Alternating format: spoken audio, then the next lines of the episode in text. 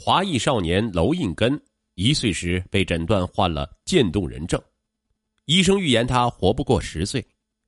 取得美国林肯大学硕士学位的妈妈黄慧华毅然辞去高薪工作，以末日般的心态陪伴儿子，与时间赛跑。身体被渐冻，心智不能被渐冻。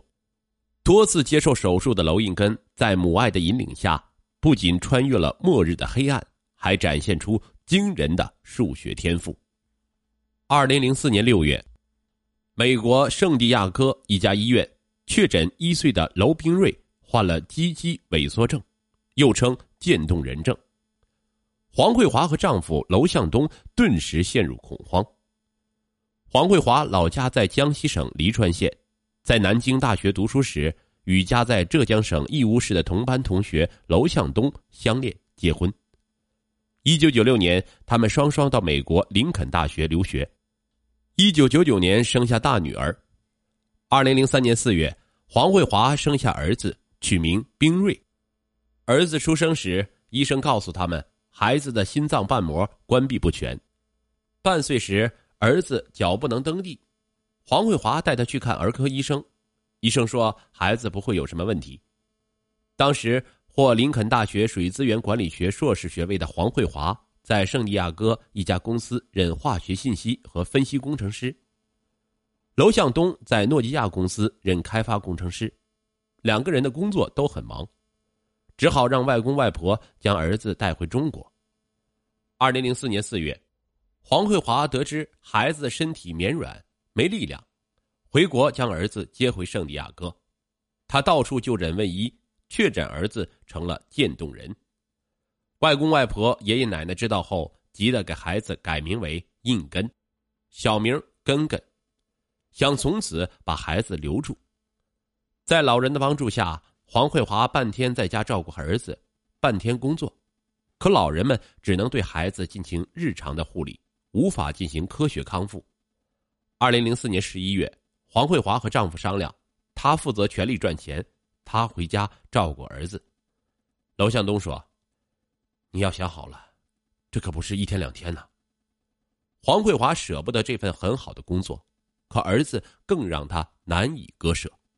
他说：“为了儿子，再大的牺牲也要承受。”黄慧华毅然辞去高薪的工作，当了全职妈妈。在根根两周岁开始，他每周两到三次带儿子去一个中国医生那里。做针灸治疗，还买了一张按摩床，在家给儿子。按摩舒展身体，促进血液循环，帮儿子。做拉伸、站立和手臂上举等锻炼。晚上睡觉不停的起床给儿子。翻身，一天下来累的是汗流浃背，肌肉酸疼。根根发病时年龄太小了，肌肉没有经过任何发育，有医生断言他将活不过十岁。而在这十年中，他的身体只能困守床铺和轮椅之中。黄慧华不想让家里笼罩着愁云惨淡的气氛，对家人说：“要让根根快乐的活着，我们在他面前都要快乐。”黄慧华怀着一种末日般的心态，与时间赛跑。儿子身体被渐冻，不能让他的思维和智力也被冻住，要让他享受思维和知识的乐趣从根根三岁开始，黄慧华开始教他数数。他家房子外有个后院，后院通向一个小山坡。黄慧华在后院和通向山坡的路上种了各种花草、蔬菜和水果，有桂花、白玉兰、各种玫瑰、君子兰、苹果、桃子、柠檬、葡萄、冬瓜等。他教儿子一一识别这些植物，不仅满足他对这些植物的兴趣还在他脑子里建立数字的概念。例如，今年增加两架葡萄，明年又增加五盆玫瑰，而每增加一次，种满花草和植物的院子就会更美、更有生气。对淘汰枯死的植物，他则告诉儿子，只要去掉这些东西，其他花果植物才能生长得更好。加法的运用等于对根根锻炼方式和时间的逐渐增加，减法的运用。就像他必须停下来休息一样。鸟语花香的后院和小山坡，还为根根营造了一个快乐的环境。在花丛中，在水果散发的香味里，妈妈脸上的笑容让他好奇，他天真的问：“妈妈，你为什么总是笑？”黄慧华说：“人刚出生的时候哭，以后就要天天笑。”根根似乎明白了笑的意义，脸上也就总是保持着快乐的笑容。小朋友们问他得了什么病，他说得了一种不可治愈的快乐病。二零零六年九月，黄慧华送儿子上学前班，每周两次，大部分时间里他在家教儿子学英语和中文。根根的手不能动，这反而锻炼了他的大脑和嘴巴。根根很聪明，学得很快。尤其在数学上表现出良好的天赋，他对儿子说：“霍金跟你一样得了渐冻症，他在轮椅上思考问题，成了一位伟大的物理学家。如果你像他一样，也会成为一个小天才。”根根高兴的说道：“那一定开心极了。”二零零七年四月七日，黄慧华和丈夫为儿子举办了四岁生日庆典，请来了许多老师和同学。那天，他很认真的告诉根根：“你的人生才刚刚开始。”一个月后，根根要做第一次左胯关节手术。刚进手术室，护士问他要草莓还是樱桃，后来他才知道这是麻醉剂的味道。他选择了草莓。手术进行了六个多小时，根根在石膏模具中待了七周。黄慧华离开儿子的时间不超过十分钟。每一次疼痛都刻在他的心上，他轻轻的握着儿子的手，抚摸他的额头和脸颊，让他止疼，陪儿子一遍遍看电影《侏罗纪公园》，问：“儿子还疼吗？”根根脸上挤出笑容说：“恐龙无所畏惧，我也不怕。”根根的呼吸机很弱，晚上睡觉要用呼吸机。黄慧华一夜起来要查看多次。丈夫见她太辛苦，想自己替换她。他说：“你去睡觉，白天要工作赚钱。”娄向东觉得一个母亲的坚韧远超出他的想象。二零零七年八月，根根接受了第二次右髋骨关节复位手术及肌腱松解手术，需要连续几天输血。手术后，他又要连续九周带着石膏模具，吃过止疼药半小时依然感到疼痛。比他大三岁半的姐姐说：“我给你弹个《天鹅湖》吧。”根根点头，在姐姐动听的钢琴曲声中，根根似乎忘记了疼痛，脸上又露出了笑容。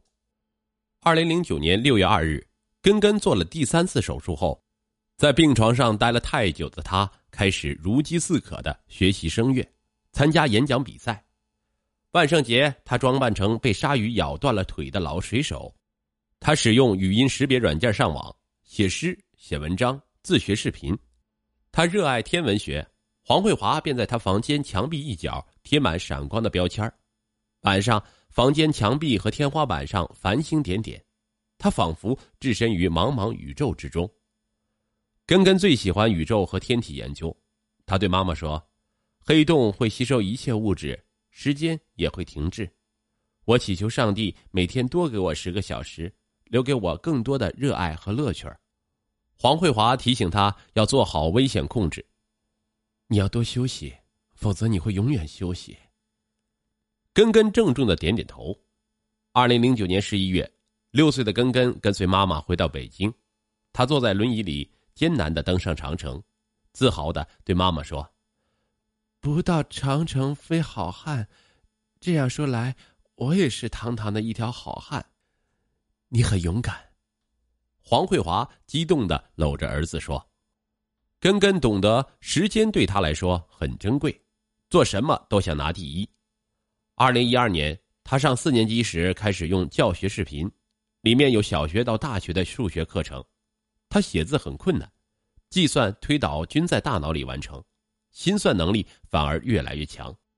二零一三年四月。十岁的根根要做整个脊柱部位融合手术，就是将他整个背部脊柱全部融合起来，并在脊柱两侧插入两根钛合金金属支架来固定。当天早上四点半起床，他开着轮椅在星光下沿着后院走了一圈，向他的蔬菜和水果树们告别。亲爱的朋友们，如果我能完成这次手术，还会回来跟你们朝夕相伴。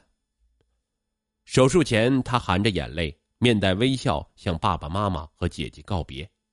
黄慧华亲了亲他的面颊，说：“不要紧张，你会没事的，我和爸爸、姐姐等着你。”这次手术进行了七个多小时，根根出来后，全身插满了管子，不能说话，浑身难受。姐姐画了一些简单的指令，如向左翻身、上厕所。他根据指令与爸爸妈妈和姐姐交流。第三天，他终于拔掉管子，高兴的对妈妈说：“这种感觉真好。”